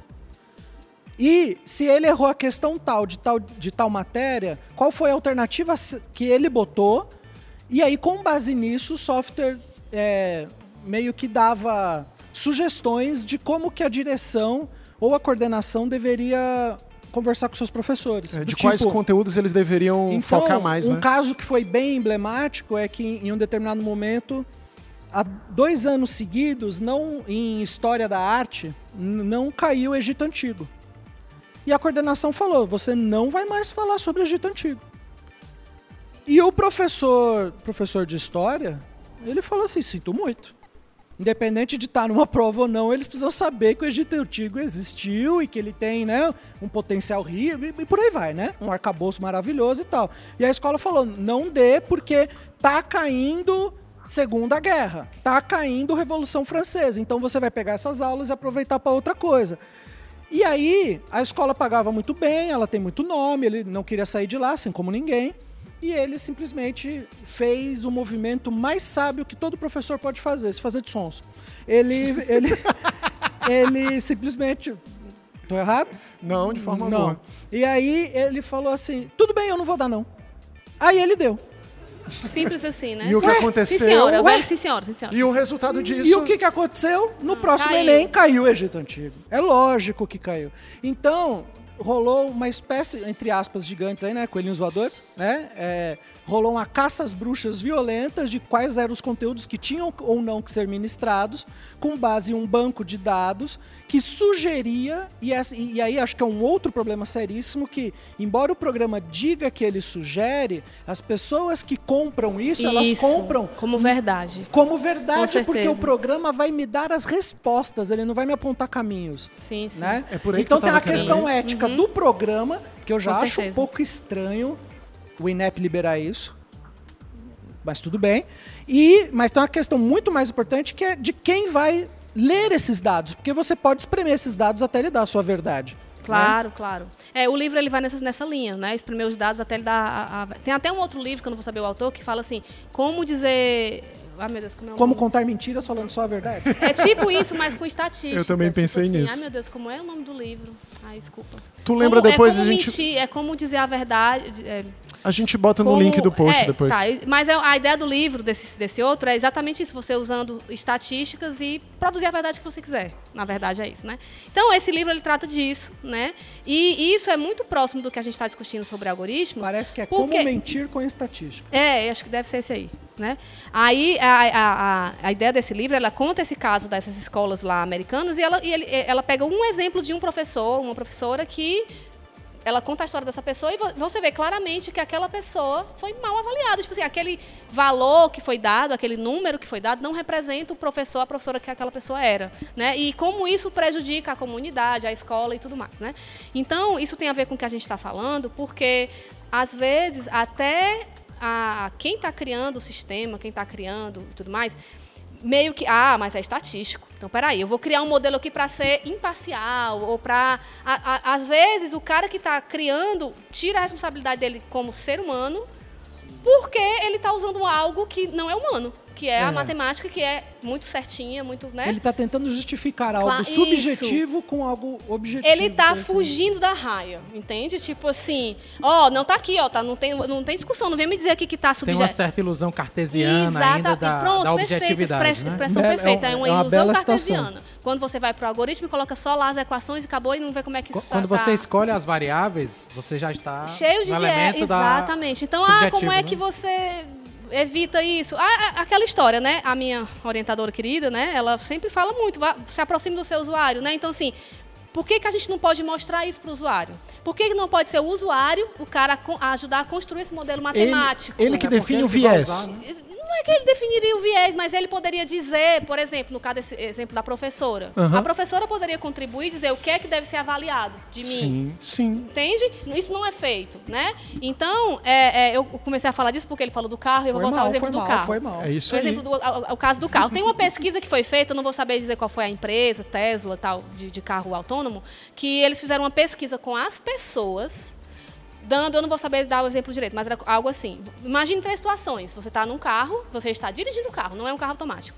Aí você vai atropelar vários adultos, ou você vai atropelar, sei lá, você vai desviar. Do lado direito, da sua frente tem um caminhão, você vai bater, se você bater, você morre. Certo. Do lado direito tem dois adultos andando. Aham. E do lado esquerdo tem uma criança. O que, que Ah. você faz? Puta merda. Você morre, você mata criança, você mata adulto. Caraca, eu Era não algo. sei. Pronto, pronto. Eu não sei. Era.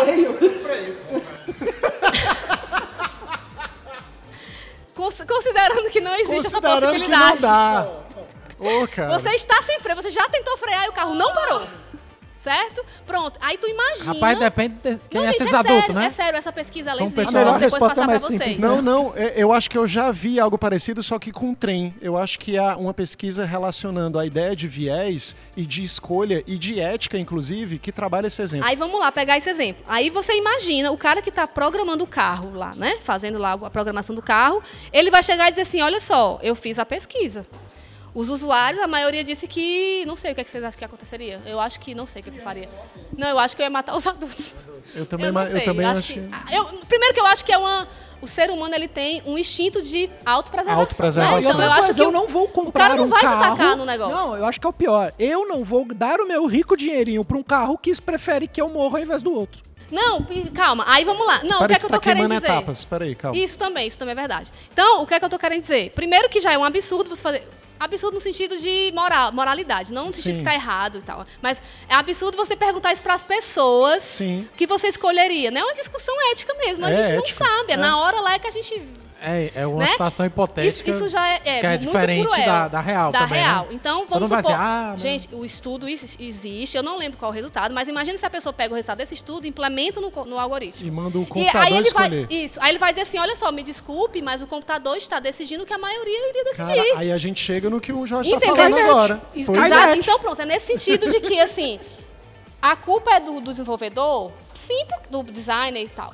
Sim, porque ele tomou aquela decisão. Ele que deu as opções, né? Isso, ele deu as opções, ele fez aquela pesquisa. Agora, é a coisa que eu falei do fugir da raia, dá a impressão que por eu ter feito uma pesquisa que estatisticamente mostrou que a probabilidade das pessoas fazerem aquilo né? E o carro faria a mesma coisa, me livra da responsabilidade. Não, eu fiz a pesquisa e tal. Então, o viés, ele, ele tem esse ponto também. Ninguém assume, sabe? É Então, porque, peraí, deixa eu ver se eu entendi. O cara percebeu com a pesquisa que, por exemplo, a maioria das pessoas mataria os dois adultos. aí essa Aí, variável teria um valor ele- maior no algoritmo. Aí ele usa isso e diz pro computador, ó, se a maioria das pessoas mataria os adultos, então, num caso desse, mata os adultos. Tipo isso. Só que ele tá deixando de lidar com a seguinte questão. Dois adultos ainda estão morrendo, pô. Isso, exatamente. Então, assim, às vezes parece mais fácil eu matematicamente do que resolver moralmente. É porque entende? desumanizou, né? Isso, exatamente. Desumanizou. Não, mas isso é É, isso- fantástico, isso, é porque... muito complicado. Isso... E aí a gente vai deixar de ter carros autônomos? Provavelmente naquele momento, não sei, o ideal seria, tipo, o carro meio que, ó, decide aí, eu não vou fazer nada. É, decida você, Você meu que é o, você que é o ser do humano. piloto automático. Né? É, Dá, mas- dá um alarme, né? É, alarme de coisa. decisão. Alarme de decisão. a É, mas pessoa agora tem que se virar. imagina em mi- milissegundos, né? É difícil. É, é situação Mas, difícil. Ingrid, é legal isso que tu tá falando, porque me lembra uma questão que eu acho que é, inclusive, filosófica. É, esticando a baladeira, obviamente, eu imagino é, até que ponto nós não fazemos isso um pouco com tudo na vida da gente. Parece que, de maneira é, geral, extrapolada, o ser humano busca sempre alguém que decida por ele. Não tem essa sensação? Sim, Total. tem isso. O ser humano não está sempre buscando isso? É muito mais fácil eu pedir que a, a agenda do Google me diga a hora que eu tenho que fazer as coisas. É muito mais fácil eu esperar que meu pai me diga o curso que eu tenho que escolher. É muito mais fácil, é como se a gente estivesse sempre esperando um, um- um pai, uma providência divina. Isso, inclusive, nas religiões. Endossamos, Eu- né? É, eu preciso que outro me diga o que fazer, por quê? Porque o mundo é caótico e eu tô sempre diante de escolhas morais, inclusive, que são absurdas. E é uma responsabilidade muito grande E se eu eu ter fizer que tomar todas, essas surto, né? decisões. É tipo isso, É, né? O e Nietzsche diante- trabalha isso, né? Com a religião. né? Exato. E Aí- diante Ah, tínhamos, temos a religião, escolhas, aí depois exato. temos a ciência, agora temos os algoritmos, né? E aí é interessante é, esse esse exemplo que ela trouxe e a abordagem do, da relação ator-rede, né, do Latour, que ele vai falar das diferentes agências, né, na relação que o homem tem com os objetos. É, essa abordagem ela privilegia destacar também os objetos como elementos que intervêm na nossa relação, não só os humanos, né? Nesse caso aí, por exemplo, você tinha a máquina. A máquina tinha uma agência maior, ou seja, uma interferência maior na relação. A máquina estava comandando. Só que chegou num determinado momento, que é o momento de crise, que a máquina desligaria. E aí a agência do homem emergeria, né? Isso. Agência é o potencial se, de agir. É o potencial de se decisão, a né? gente combinar que é o humano que vai decidir no final das contas. Se alguém decidir que é a máquina, aí realmente Matrix e tudo mais que vocês falaram, aí realmente aí só É. Por isso que eu acho que é interessante essa, essa abordagem né, do, do Latour, porque ela vai privilegiar essa agência ou essa interferência dos objetos na nossa vida, né? Não só privilegiando o homem, o mas as relações. Peraí, eu não, sei se, eu- eu não sei se eu entendi. Como é isso? Por exemplo, tá você e uma xícara aqui, Certo. certo? Só que essa xícara agora, ela tá conectada com a máquina de café e tá conectado, por exemplo, com o supermercado. Uhum. Você tá tomando a xícara e, a e ela interpreta que acabou o café. Aí o café, ela conecta com o café que conecta com o supermercado. Ela diz pro supermercado, ó, o café do cara tá acabando. Entendi. Aí de uma hora pra outra o cara bate lá no seu, ó, chegou o café porque o seu café tá Isso acabando. é a internet das coisas? É a internet das coisas. Também. É a ideia Eu da posso- Amazon É, ideia- Market, né? Que já E aí tá o que, funcionando acontece? Ela parte. tem uma, uma interferência maior no seu dia a dia. Quando você vê, tem o cara agindo ali. Você nem precisou. Quer dizer, ela tem uma agência maior no seu dia a dia. Uma interferência maior no seu dia a dia. É, isso aí é aquilo que eu falei no comecinho, né? Então, as tecnologias em geral, não só computacionais, mas em geral elas, enfim, existem desde sempre para mudar a vida do ser humano e tudo mais, né? Então, quando o fato da tecnologia computacional, né, ela está cada vez mais presente, a gente está fazendo exatamente o que você está dizendo. A gente está entregando as nossas decisões, apoiando as nossas decisões muito mais nos objetos, nas máquinas e tudo mais, né? Então, por exemplo, Aqui talvez não, mas lá no Rio de Janeiro, assim, ninguém sai já de casa sem olhar a previsão do tempo. Aqui não precisa, né? Tudo é sempre calor, né? Então, ninguém sai. São Paulo sem... ninguém sai. Exatamente. Lá no Rio a gente também não sai sem olhar a previsão do tempo. Eu sou de Fortaleza e tudo mais. Hoje mesmo fui levar o meu bebê na consulta. Eu sabia o endereço, mas assim, você vai lá e olha no mapa qual é o melhor caminho, porque você confia piamente que aquilo ali é o melhor caminho e eu já estou atrasada. E mesmo que eu não saiba o caminho, antigamente minha mãe é muito engraçado, que eu peço qualquer coisa pra ela, ela vai, não quer nem saber, mãe, peraí, deixa eu lhe mostrar no mapa como é. Não, não, eu pergunto. Aí perde um monte de tempo perguntando. Ela é aquela que quer parar, perguntar, se duvidar, toma até um café. Com, né? Você sabe que é interessante que, que, que nessas horas eu sempre fico me perguntando: com certeza. Eu me pergunto, mas eu já me dou a resposta, porque eu, eu, eu sou um pouco pessimista ne- nesse ponto.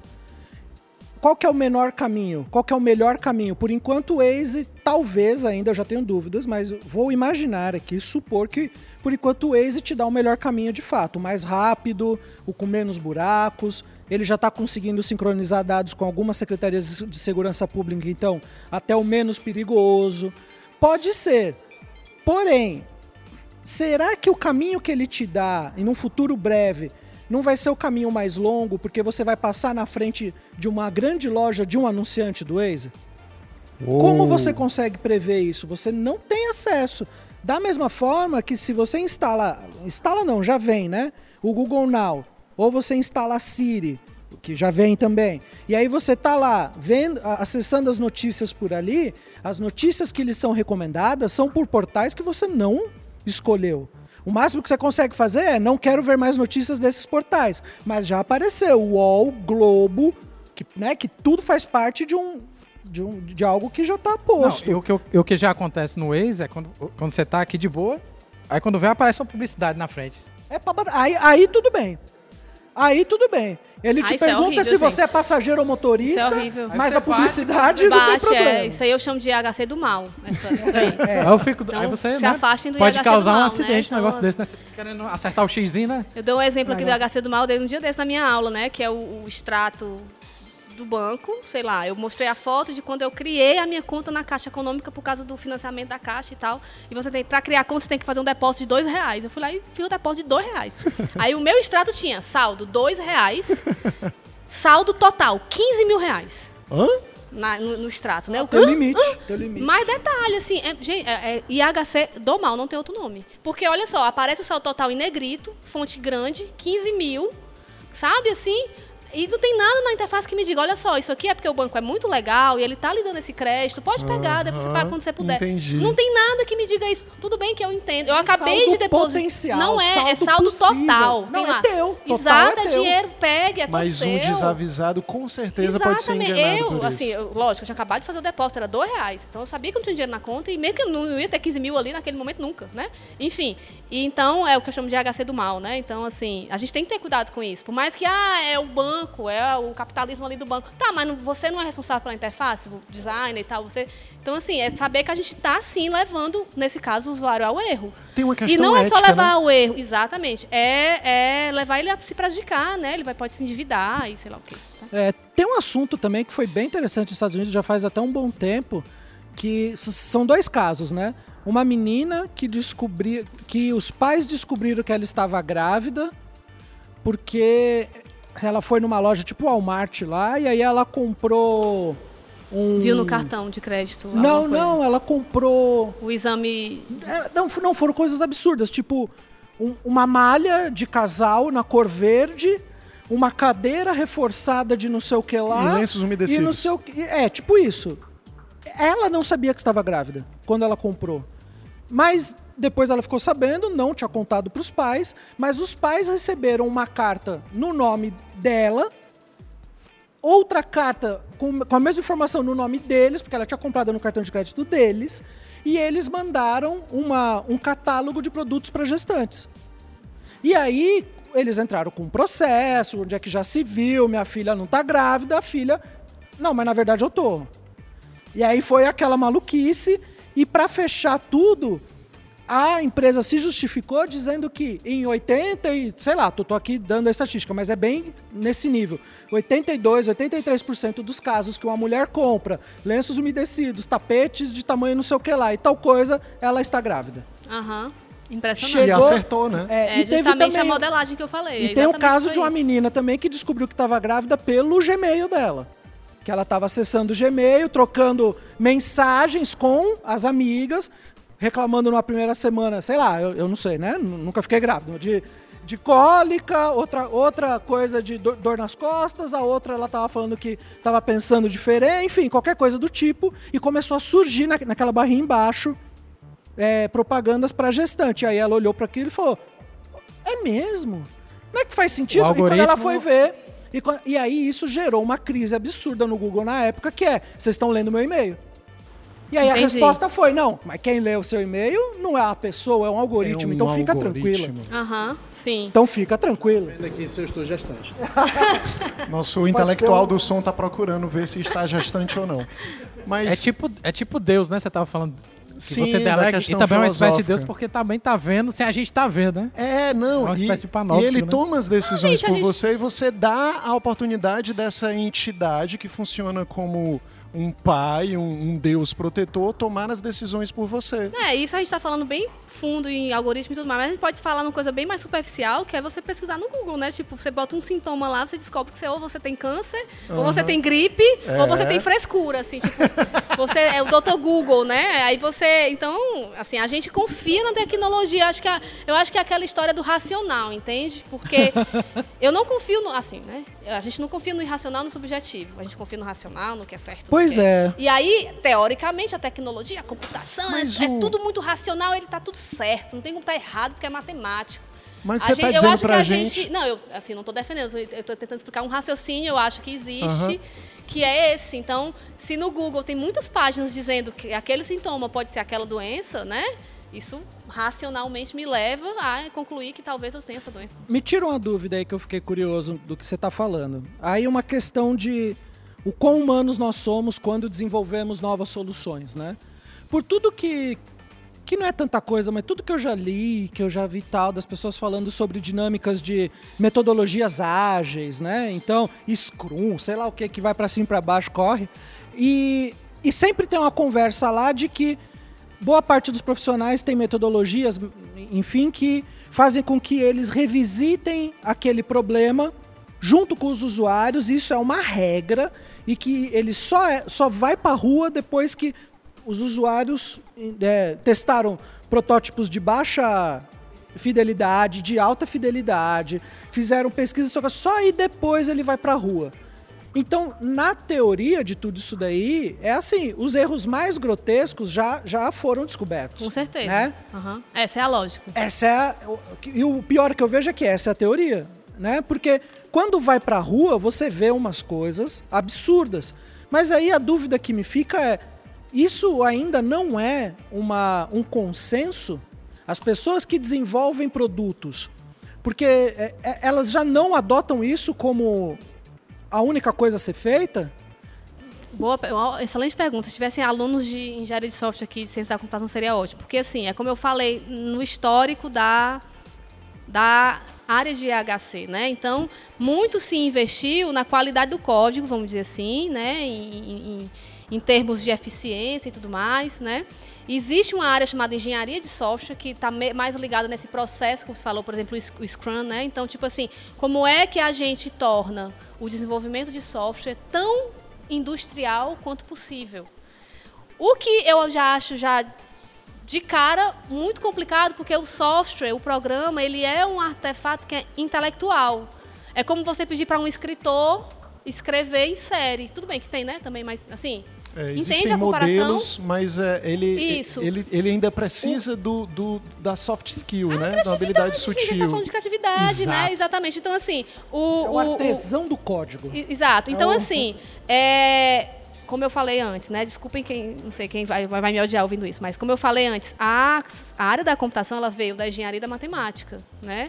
Então, é, é, até você meio que convencer estas pessoas de que existe o fator humano, demora, né? Então, o, o grande esforço, ainda hoje, claro, existe a área de engenharia de software, ela tem muitos trabalhos, muitos projetos, que é como você deixar o processo de desenvolvimento o mais eficiente possível, mais, mas também já existe essa preocupação com isso, isso que ele falou, né, de você envolver os usuários, né, existe uma coisa chamada design participativo, que é você convidar os usuários a participar de todo o processo, né? Então, não, não é óbvio. Não é todo mundo que faz isso. O que tem de, olha, gente, o que tem de profissional de computação e informática e etc no Brasil que nunca viu nada de IHC é enorme. Eu falo muito para os meus alunos aqui. A gente no campus é privilegiado. Inclusive, foi a minha orientadora que falou assim: ó, vocês têm o maior núcleo de HC do Brasil. Na PUC, são três professores da disciplina. Aqui a gente tem cinco. Que Só massa. da área de IHC. Na, E é o maior do Brasil. Acho que sim, porque até então a PUC tinha três. Então, assim, quando muito, uma, uma faculdade inteira tem um professor de engenharia de software que dá aula de IHC, porque IHC acaba entrando dentro do processo de desenvolvimento de software, né? Então, é, não é óbvio o que você está dizendo. Parece, por isso que eu falei, parece gente. É claro Era que é óbvio. ser Eu óbvio, tenho né? que ir lá no usuário, eu tenho que perguntar, eu tenho que fazer pesquisa, eu tenho que, né, teste, assim, assado, assim, assado. Mas não é. Então a gente está num esforço enorme, desde muito tempo, né? Eu acho que as pessoas estão se convencendo sim, sabe por quê? Porque as empresas estão vendo que hoje, por exemplo, na coisa do aplicativo, o cara instala o programa, ele abre, se tiver qualquer coisa que desagrade, ele não, nunca mais abre aquilo. E dá uma estrela porque não pode dar zero. É, né? nunca mais ele abre aquilo ali. Então, assim, as, as empresas, enfim, estão ficando um pouco mais sensíveis a essa, a essa questão. Então, o que é que faz? Ah, todo mundo que deve ter passado por isso. Ah, eu preciso de um aplicativo para uma finalidade bem específica. Sei lá, por exemplo, controlar a altura e peso do, do bebê, que é a minha realidade agora.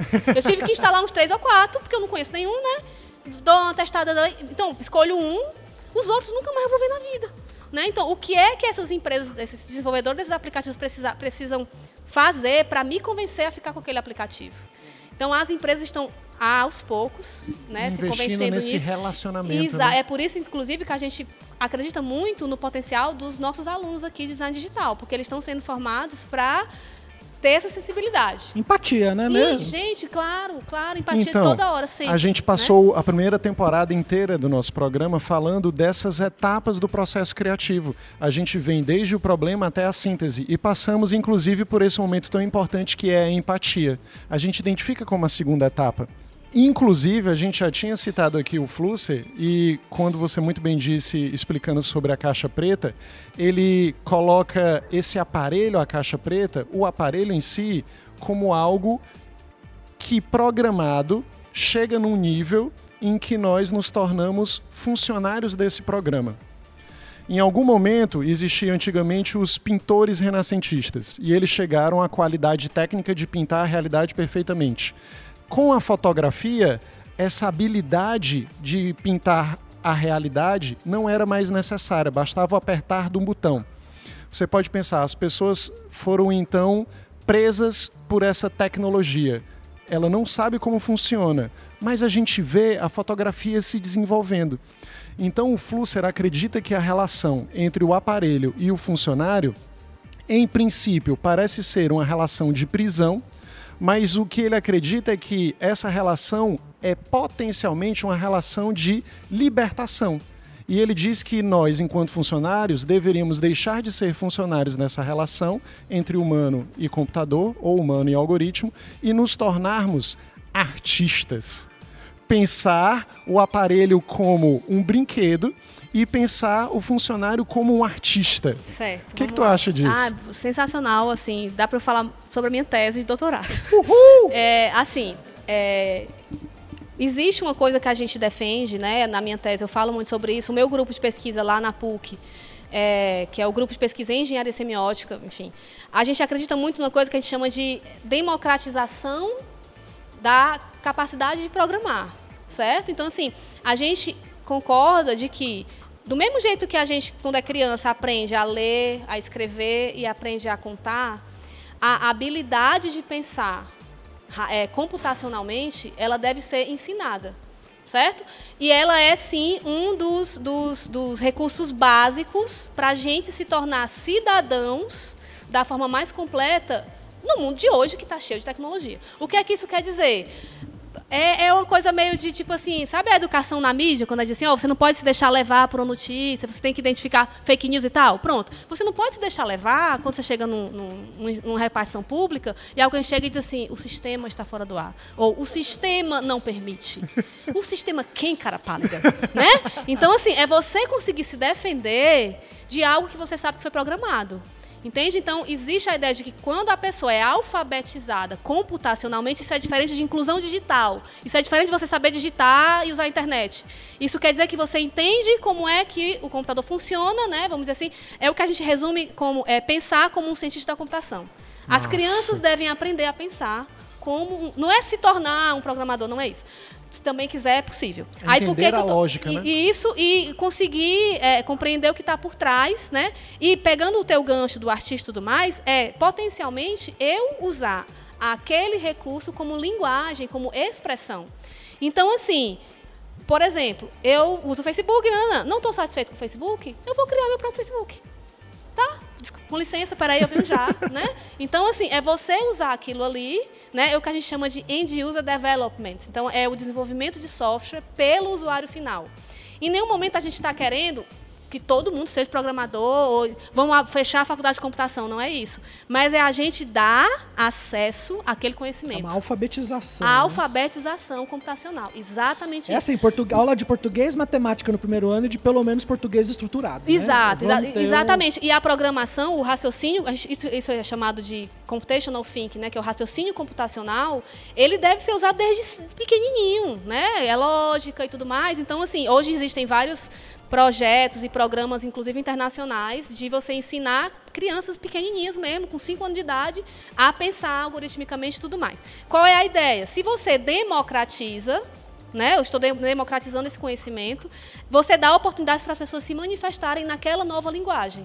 Isso é isso realmente, isso é real. Ainda não está, vamos dizer assim, as pessoas talvez não tenham visto o potencial disso, né? E, e, tem grupos no Brasil e fora trabalhando nisso, inclusive eu trabalhei nisso na minha tese, mas existe sim essa defesa de colocar as pessoas para aprenderem a programar, para elas criarem as suas próprias coisas. E aí uma questão muito legal que eu pesquisei na minha tese é se o cientista da computação é formado de um jeito, o cara da engenharia de software é formado de um jeito para seguir padrões, melhores práticas de computação, como deixar o seu código com fácil manutenção, o cara que é o end user está pouco se lixando para isso. Tá nem aí, ele quer ver a coisinha, a coisinha animada na tela, ele quer ver a coisinha engraçada que ele vai mostrar pro colega dele, ele quer criar um, um script que deixa o trabalho dele mais rápido. Né? Interessante isso que você tá falando. Deixa eu só puxar um gancho aqui. Me, me, parece muito interessante isso aí, porque pode ter reverberações, tipo, grandiosas do ponto de vista artístico. Demais. Primeiro, se você facilita esse código aí, tanto para as pessoas lerem como manipular o código, as pessoas têm uma liberdade artística, né? tomar consciência de como isso passa a fazer parte da consciência e para a pessoa manipular isso fica mais fácil.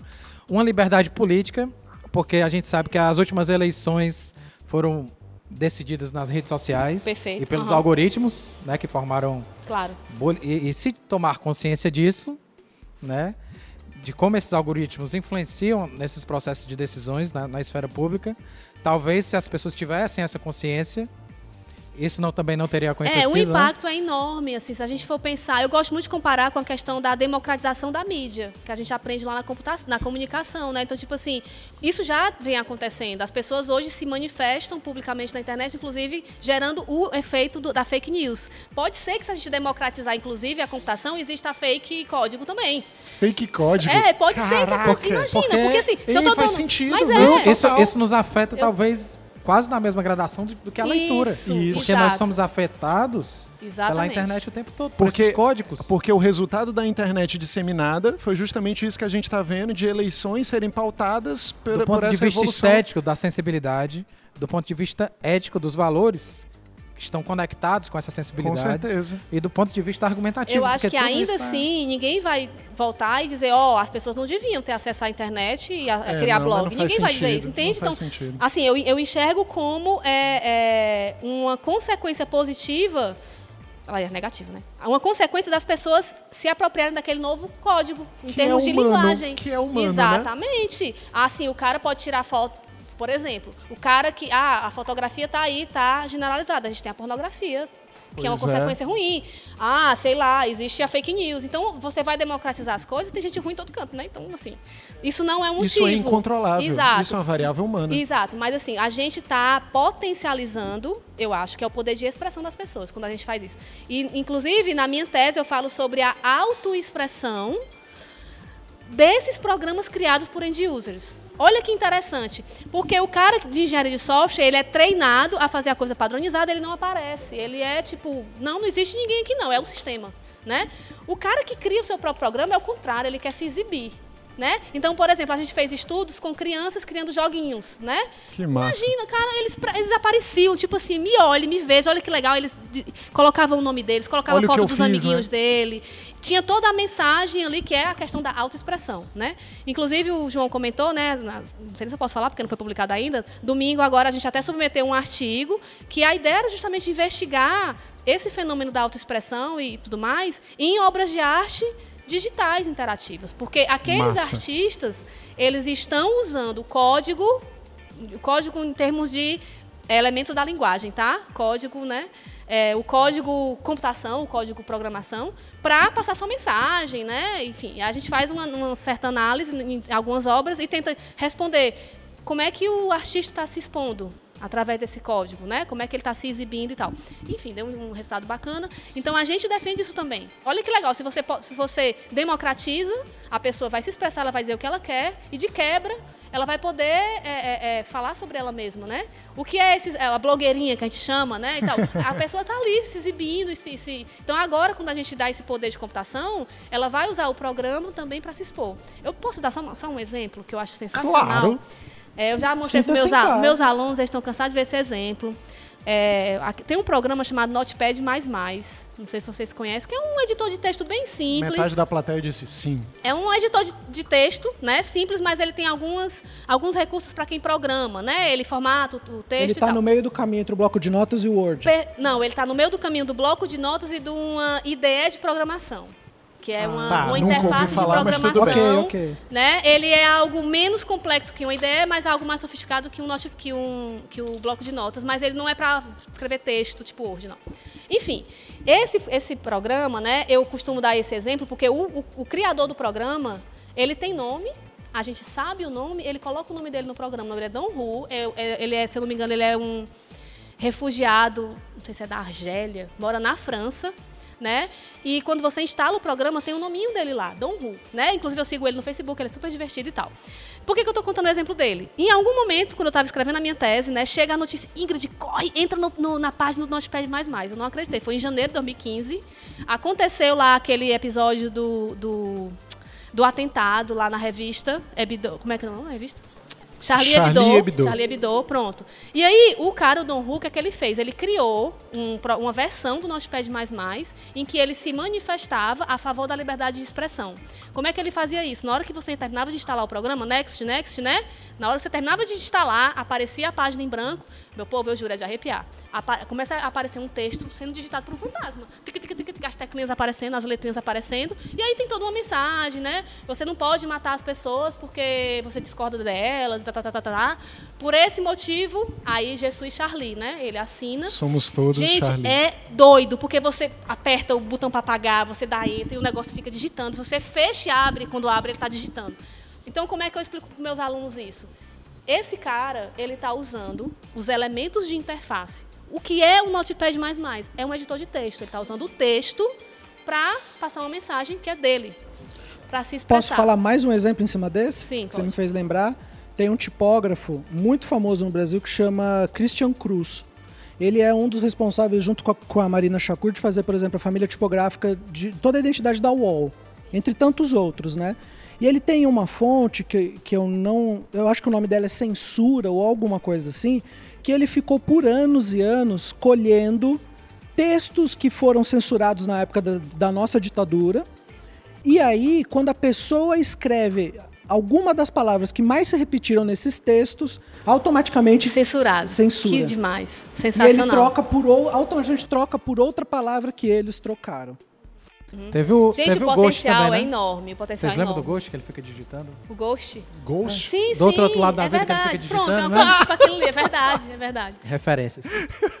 Bom, com isso, eu acho que nós podemos, é, infelizmente, mas a gente Ah. tem que ir para o nosso último bloco. Vocês lembram o nome do último bloco, gente? É Onde Foi Que Pegou. Então vamos lá? Vamos para o nosso último bloco. o- Massa! Arrepiei de novo. Bom, aqui no Onde Foi Que Pegou, a gente tenta ver considerações finais do- da nossa conversa, tentar descobrir se a gente acertou em algum lugar, se a gente chegou em algum lugar. Bom, o que, que vocês acham? Para onde é que a gente foi então? Onde foi que pegou? Eu acho que, que, que uma das coisas, pelo menos pra mim, eu levo, né? Parece que já virou meio que uma encheção de saco ficar repetindo. Tenho empatia. Se coloque no lugar do outro. Você começa a falar isso, o cara já olha pra você, e se ele não te chamar de esquerdalha, ele pelo menos já. Ah, já, já não aguento mais, eu já sei, eu já sei, né? Só que até o feedback que você me dá me reitera aquilo que eu ando percebendo, principalmente com clientes que contratam design, né, com pessoas que também produzem design, e pior ainda, e o mais preocupante ainda, com os alunos que escolhem cursar design, tá? Então o que eu percebo é que de alguma forma, eu não sei o quão espinhoso de fato é esse esse assunto ou quão ele foi já desgastado, talvez, né? Ele se esvaziou semanticamente num ponto que as pessoas não sabem de fato o que está querendo dizer, só acham que aquilo já deu o que tinha que dar, tipo, que, que, talvez tenha entrado na mesma categoria empatia, feminismo e tantas outras pautas importantes, enfim. Mas o que eu percebo hoje é que tem uma. Desculpe pela palavra, porque talvez ela não seja a melhor, tá? Mas parece que há uma certa preguiça de fazer as coisas certas. Eu não sei, eu, eu não sei, tá? Não sei o motivo. Em outro programa eu já falei sobre isso, até falaram que não é preguiça. O professor Diego até falou que seria uma dormência, que é um pouco diferente, né? Ela é livre de julgamento, né? Essa dormência. Mas eu percebo que cada vez mais as, as boas ideias e as melhores soluções, elas precisam sim de um processo 100% empático. De um processo que não se contenta com a primeira ideia, né? De um processo que se preocupa em revisitar todas as etapas sem o medo da refação, sem o medo de jogar tudo fora e começar algo novo porque ainda não está pronto. Percebe? Eu acho que. Eu não sei aonde foi que começou o erro. Nem sei se de fato isso foi um processo, se isso foi de repente, eu não consigo identificar, nem sei se eu quero, mas o, o, o que eu entendo é que, que de alguma maneira a gente precisa começar a, a mudar isso na academia porque é da onde saem os profissionais, né? Até, até segunda ordem. Até onde eu sei é. É, é, é da onde estão saindo esses profissionais. E talvez seja uma falha da academia, pode ser, é provável que seja, mas também seja, enfim, educação básica, ou até mesmo do que, que os alunos que entraram no curso de fato esperavam produzir. O quão glamour, quanto de glamour que existia em torno dessa profissão, né, para que houvesse uma, uma desilusão que os desmotivassem no meio dos seus processos, né? Porque quando você entra no curso de design, eu vou falar por mim, eu sou designer gráfico de formação, eu imaginava muito que, pô, eu vou virar, sabe, um, um grande artista, as marcas vão querer que eu trabalhe para elas, e não sei o que lá, os photoshops que brilham no escuro, o flúor, vou imprimir na, na madeira, vou, sabe, eu vou, eu vou endoidar, né? E eu passei boa parte da minha vida arrumando cartão de visita, entendeu? Em gráfica. Depois de um tempo a gente vai entendendo que a vida não é só essa, mas que a realidade bate e dói mesmo, né? Mas de alguma maneira tem como fazer diferente, melhor. E os meus professores estavam o tempo todo falando: não, isso não é. Não, isso não é design, não, até é. Mas não, é, não só isso é o design. Você pode fazer um cartão de visita incrível.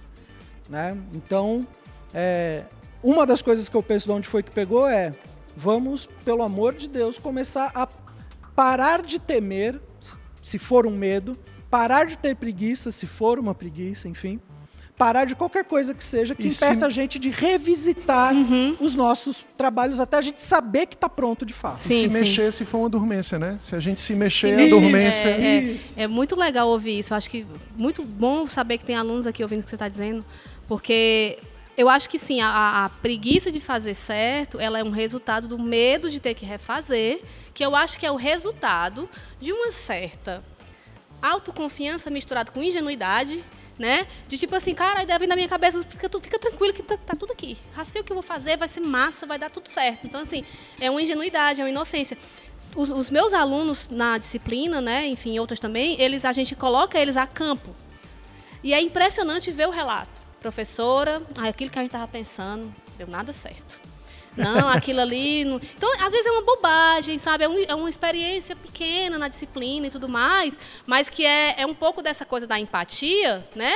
Que não, não necessariamente você se colocar no lugar do outro, mas você ir lá escutar o outro, né? E fazer o que o outro precisa. Se não deixar, é o que você está achando que é verdade. Se né? permitir ser afetado pelo é, outro. É porque as pessoas confundem um pouco a coisa da criatividade como uma coisa inata que vem de dentro assim brotando, né? uhum, né? Mágica. Isso, é, sabe? Eu sou um cara criativo criativo. Eu, assim, eu fecho os olhos, né, espremo um pouquinho e sai a solução. Eu, assim, eu acho que a criatividade não é só isso. Você precisa ter o contexto, né? O repertório, a, né? a alimentação do que vem do exterior, né? E a HC faz muito isso. Então é muito comum, muito comum não, mas já aconteceu eu passando aqui no corredor. Eu fui parado por um aluno, nem era meu aluno. Ô, professora, vem cá, a senhora professora de HC, né, e tal. É, oh, diga, é porque eu tô fazendo aqui um sistema aqui, a senhora pode dar uma olhadinha, só pra... O que, é que a senhora acha disso aqui, isso aqui? Tipo assim, eu sou o seu usuário, esse sistema é para mim, Sabe? Tipo, como se o fato de eu ser professor de HC, eu vou saber dizer se o sistema tá bom ou não. Quem vai dizer é o cara que vai usar. E o pior de Sim. tudo é que se você falar alguma coisa que não é o que ele queria ouvir, Sim. pode ser que ele fale, mas não vamos contar com a opinião dela, porque é. ela nem era professora mesmo que a gente pois queria é, ouvir. Já pensou, Só né? pra gente não ter trabalho de refazer. Então eu concordo com o que você está dizendo. Acho que é bem o que ele disse mesmo, né? Eu também e acho que faz aí sentido. eu posso passar ou vai ser para ele a parte do para onde pegou, onde pegou? Queria, queria te ouvir por último, tá, pode? tudo bem. Ela tava com o microfone. Então vamos lá. Eu queria destacar a ideia de encontro, né? Sim. O, o Jorge falou da empatia. E eu queria destacar a ideia de encontro como essa relação de geração de afetos, né? Encontro entre quê? Encontro entre o homem, a máquina e o homem. Né? O designer, a máquina e, no caso, o receptor, né? E o que é esse encontro? É aquilo que vai nos tirar do lugar, né? Encontro como essa, essa coisa que nos tira do lugar e, de certa forma, muda a nossa percepção. E aí, para nos trazer para um lugar que seria um lugar talvez menor, mas menor no bom sentido. O que é que significa menor no bom sentido? No sentido de pequenas soluções. Né? Ou, vou tentar simplificar isso. Vou trazer essa determinada solução para determinada, determinado contexto. Como essa determinada solução de interface vai funcionar naquele contexto? Como, é, como aquelas pessoas vão ser afetadas por aquilo? Como elas vão ser tiradas do lugar por aquele determinado dispositivo, né? Isso é o afeto, aquele que tira as pessoas do lugar. Aquilo vai tirar as pessoas do lugar de determinada forma e você tem que estar sensível para perceber como aquelas pessoas saíram do lugar. E aí, você percebendo isso, você vai mudar o seu design, né? Então é um ciclo de afetos, né? E aí o seu design tem que sair do lugar também para acompanhar esse ciclo, né? Então é como se fossem essas micro microciclos, né, de percepções, né? Então, é para você perceber essas transformações, você tem que estar no local, sendo afetado e afetando, né? Porque você estando lá, você também está afetando o seu produto também, né? Então, tá essas micro percepções é que vai fazer as pinceladas do design para ele funcionar ali. Porque o que interessa é que ele funcione ali. Para ali você tá tem que estar no encontro. Tem que estar no agenciamento entre as coisas lá, né? Função e criatividade é. funcionando juntas, né? Afetando e sendo afetado no encontro. Massa. Encontrar é se conectar. Comentar né? também a respeito disso, é, em HC também a gente costuma falar sobre o processo de design em HC, né, que vocês também conhecem, que é a gente ensina isso para os alunos. Então, assim, você tem sim três atividades básicas, que é bem o que você falou, né? Você tem a etapa de análise, que é toda essa coisa de você conhecer o contexto.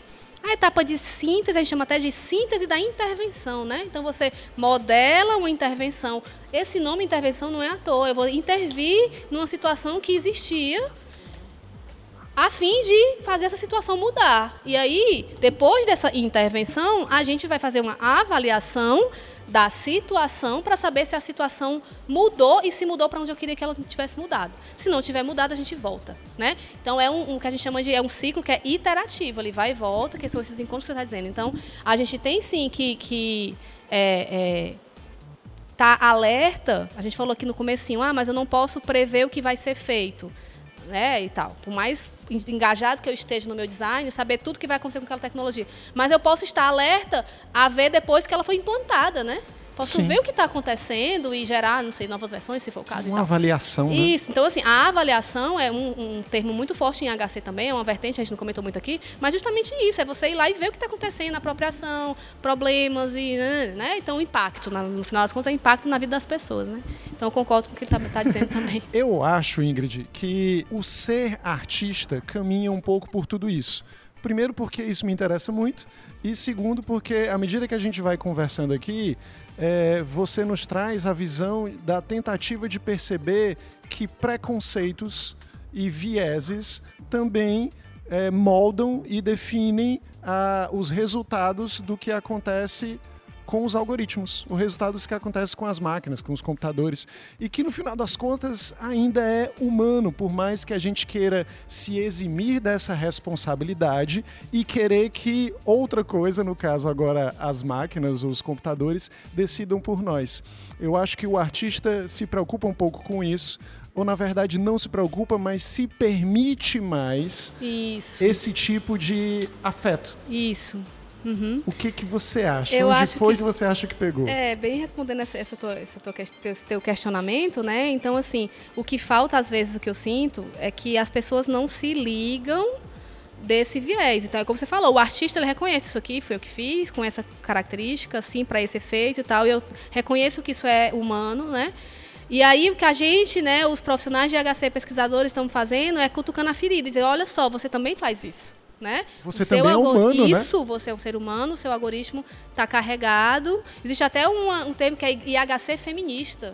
Né? massa! Existe esse termo, enfim, dá pra ter muita coisa bacana. É tipo, assuma a sua responsabilidade. foi você que exatamente. criou, então, né? assim, lógico, o primeiro passo é reconhecer que tem um viés. E saber que o viés pode produzir coisas boas ou coisas ruins. Reconhecendo o fator humano aí, né? Eu, sou humano, eu não consigo largar do meu viés. Tá, mas o seu viés vai prejudicar as pessoas assim, assim, assado. E aí vem a, a questão ética da construção da tecnologia, né? Então, é, falando um pouco sobre como é que chama? Para onde, Onde foi que pegou? Onde foi que pegou essa pedra, né? É, é, é sempre aquela história de que a gente não consegue encerrar, né? Assim, é, a gente está falando de IHC, mas a gente está falando de algoritmo, a gente está falando de modelos matemáticos, está falando de, de discussões que são muito caras à teoria da computação, né? E que, ao mesmo tempo, são muito caras ao ser humano, ao fator humano, à, à humanidade em si. A gente falou aqui sobre várias situações em que a tecnologia muda a vida das pessoas. Então, eu acho que para onde foi é mais nesse sentido, né? De reconhecer que, por mais tecnológico, matemático, racional, cartesiano que seja, aquilo ali está imbri, imbri, imbricado de humanidade e de subjetividade. Certo? É aquilo ali. Você não vai largar, não vai. Eu sei que você, não sei, não, não tem a não ser. É, sempre vai ter aquele fator humano ali. Acho que era mais isso, sim. Então. Massa demais, Ingrid. Ei, um salve de palmas aí pra essa mulher, pelo amor de Deus.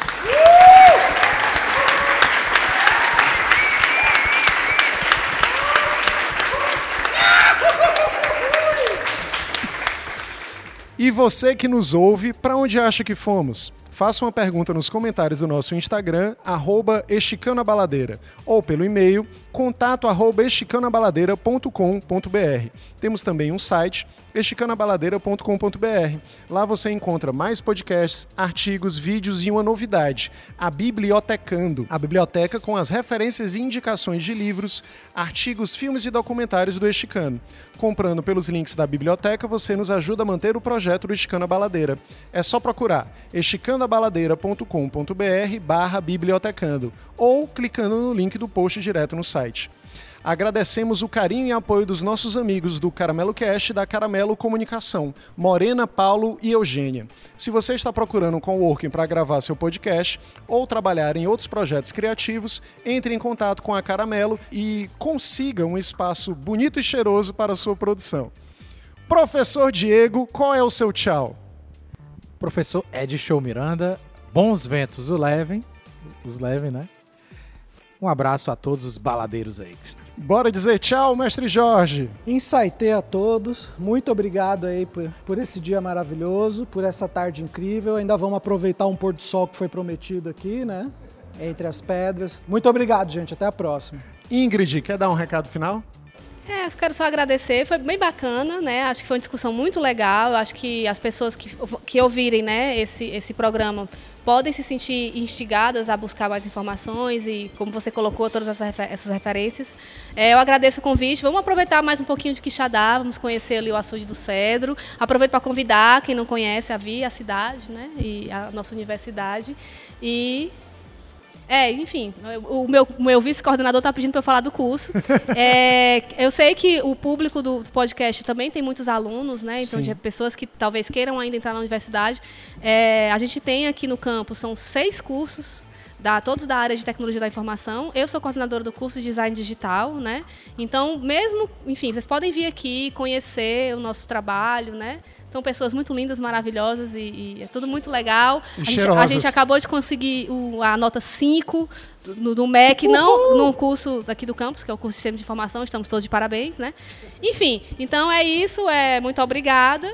Não, eu só queria deixar registrado aqui que para aquela menina que adorava e ainda adora né, subir em árvores, ela ficou no melhor lugar, porque o jardineiro daqui é um poeta. É, sim, sim, sim. Que campus maravilhoso. Eu brinco que o melhor currículo do. O nome dele é Roberto, tá? Eu, eu- eu- digo, gente, o currículo do Roberto é o campus. Tipo assim, vem, né? Me contrate. Inclusive, ele já foi na minha casa fazer também trabalho de jardinagem. Ele é maravilhoso, mas ele faz milagre, né? Faz grama brotar do sertão. Do sertão, né? Então, que é uma coisa. É, um artista. Com certeza. ok. Agradeço muito a sua presença, Ingrid, e a paciência de quem nos ouviu até agora. Agradeço especialmente a essa plateia linda, bonita e cheirosa também. Muito obrigado, gente.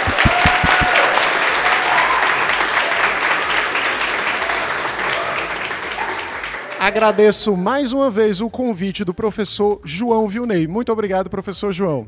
Uma boa continuação de vida para todos nós. Adeus e obrigado pelos peixes.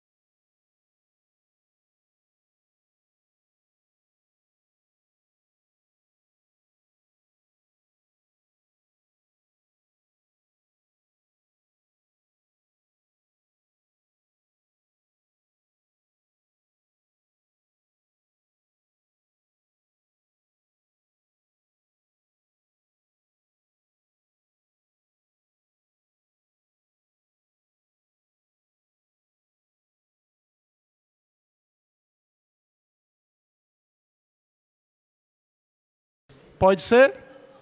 Vocês sabem do que eu estou falando, né? Então tá, vamos lá.